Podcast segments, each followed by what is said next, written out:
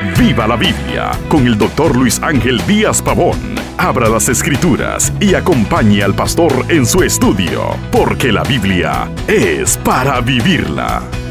Un padre de familia se sintió confrontado por un sermón y justificó su distanciamiento de Dios diciendo, si no me sobra tiempo para compartir con mi familia, mucho menos con Dios.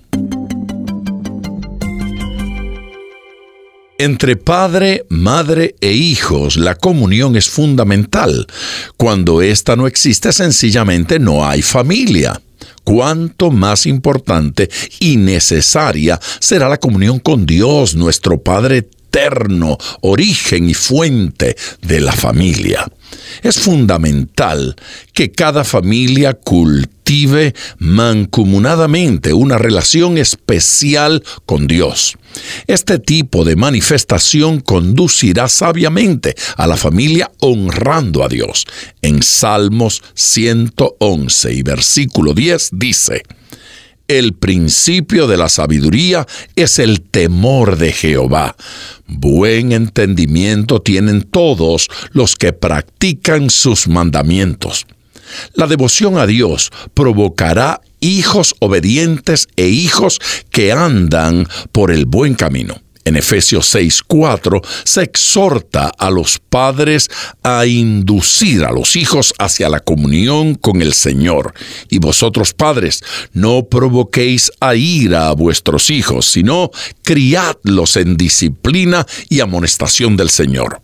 Hay personas que debaten la edad para empezar a enseñarle a los hijos la palabra de Dios. Lamentablemente, algunos post postergan mucho el comienzo de la instrucción de la vida devocional para los hijos. Es esencial instruir a los hijos en la palabra de Dios desde muy temprana edad. En Proverbios 22, 6 encontramos esta orientación cuando dice, instruye al niño en su camino y aun cuando fuere viejo, no se apartará de él. No solo debemos insistir eventualmente en la enseñanza de la palabra de Dios en el seno familiar, sino que debemos ser algo recurrente, algo continuo. En Deuteronomio capítulo 6 versículos 6 y 7 se nos exhorta, y estas palabras que yo te mando hoy estarán sobre tu corazón, y las repetirás a tus hijos, y hablarás de ellas estando en tu casa, y andando por el camino, y al acostarte, y cuando te levantes. En otras palabras, la devoción a Dios al manifestar la palabra de Dios en la familia es para toda conversación y para todo momento. Me llama la atención la práctica de Abraham. Donde quiera que el padre de la fe iba, no importaba el lugar, la cultura o la situación en que se viviera, edificaba un altar e invocaba a Dios siempre. Como consecuencia, Dios le auxiliaba y le bendecía. En Génesis capítulo 12, versículo 8 dice, y edificó ahí altar a Jehová e invocó el nombre de Jehová.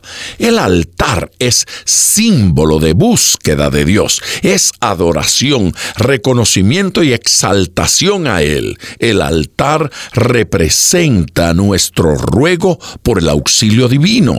Qué bueno si en cada familia se levantara un altar de oración, de alabanza y de lectura de la palabra de Dios.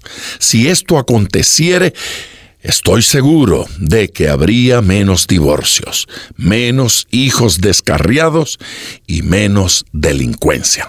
Y no olvide, ponga todo su corazón al estudiar las escrituras, porque la Biblia es para vivirla. Acompañe regularmente al Dr. Díaz Pavón en su estudio personal de la Biblia. La experiencia de décadas de ministerio de la palabra son vertidas en cada jornada.